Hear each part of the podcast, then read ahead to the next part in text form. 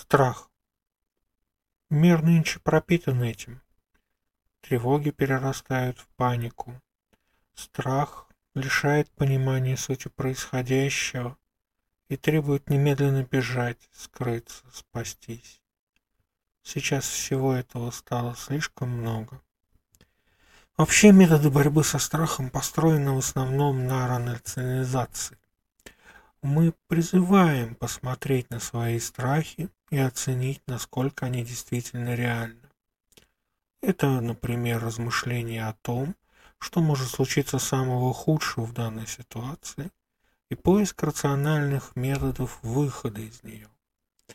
Или это методики работы с истощением страха, когда события представляются кинолентой, начинающейся до страшного места – проскакивающий с разной скоростью сложный опасный участок событий и возвращающий человека вновь к комфортному состоянию. Это все неплохие техники, обычно приносящие успех. Но не сейчас. Не сейчас, поскольку в нынешних условиях нашего бытия любое рациональное исследование страхов так или иначе приводит к страху смерти тому самому инстинкту выживания, вложенному в каждого из нас, бороться с которым совершенно бесполезно, бессмысленно и даже вредно. Вопрос строится вокруг нашего отношения к смерти. Смерть есть ничто. Когда мы существуем, смерти нет. А когда есть смерть, то мы уже не существуем говорил Эпикур. И прежде чем начать разговор на эту тему, я хочу порекомендовать книжку Ирвинга Ялома «Вглядываясь в солнце. Жизнь без страха смерти». И первое, что стоит сделать, это решить, а нет ли выгоды бояться смерти. Казалось бы, какая выгода может быть в страхе?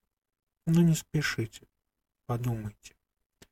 А нет ли, например, желания предъявить свой страх в лицо некому родителю, например, как протест, или как просьбу о помощи, о которой иначе не докричаться? Под этим родителем может быть кто угодно. Может быть некий внутренний голос, или реальный человек, или, например, государство. Если так, подумайте о том, а те ли средства используются для достижения цели. Быть может, лучше сказать о своем желании или протесте открыто, а не мучить себя страхом. Если этот момент удается преодолеть, то отношение к страху становится искренним, а потому и возможным для изменения. Чтобы это совершить, чтобы попробовать изменить отношение к страху, давайте вернемся в детство. Испытывает ли ребенок страх смерти так же остро, как и взрослый? Нет. А почему? Дети отрицают смерть. Да, это может произойти, но не со мной. В этом отрицании есть мудрость природы нашей психики.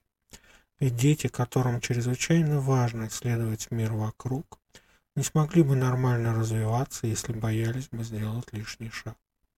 Как можно взять на вооружение этот посыл?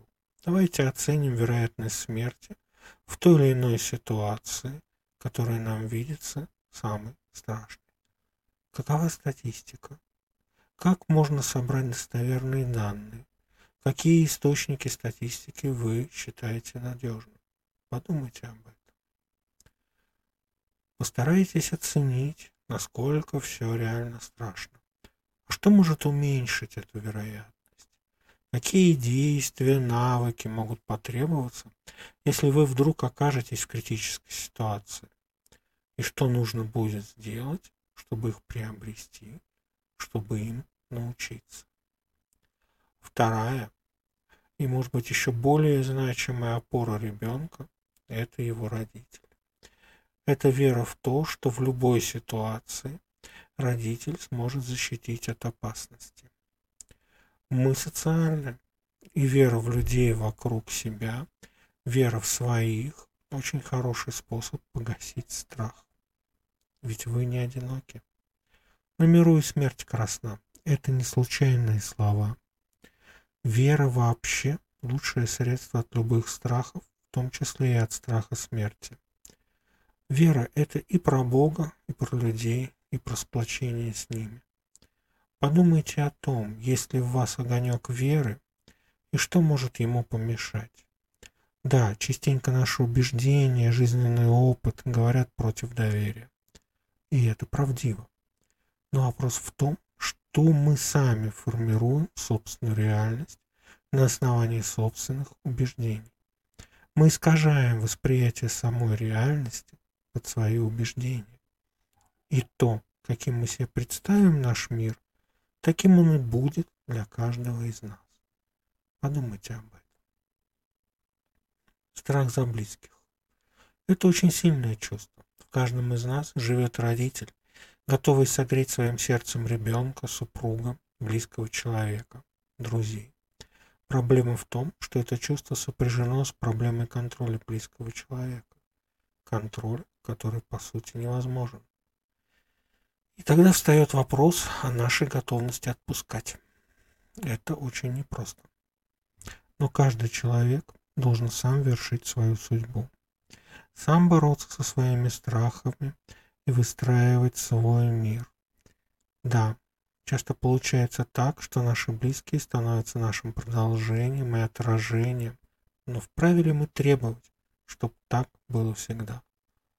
Не разрушает ли это нас самих?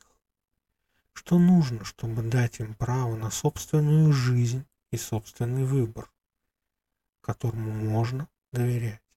Как сочетать нашу любовь к человеку и веру в него, в его решение? Да, пожалуй, это получился самый сложный разговор, наверное, даже за все время моего знакомства вообще с сетью. И сейчас я думаю о том, что человек это все-таки больше про идеи, смыслы, чувства.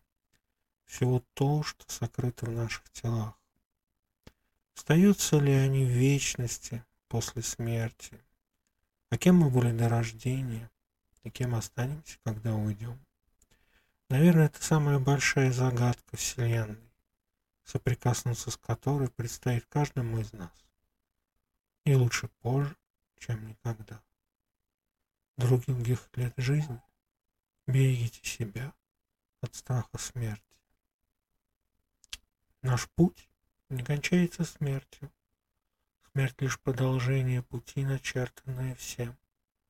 Серое, как дождь завеса этого мира, одернется, и откроется серебристое окно, и ты увидишь белые берега, а за ним далекие зеленые холмы под настоящим солнцем. Рональд Толкин.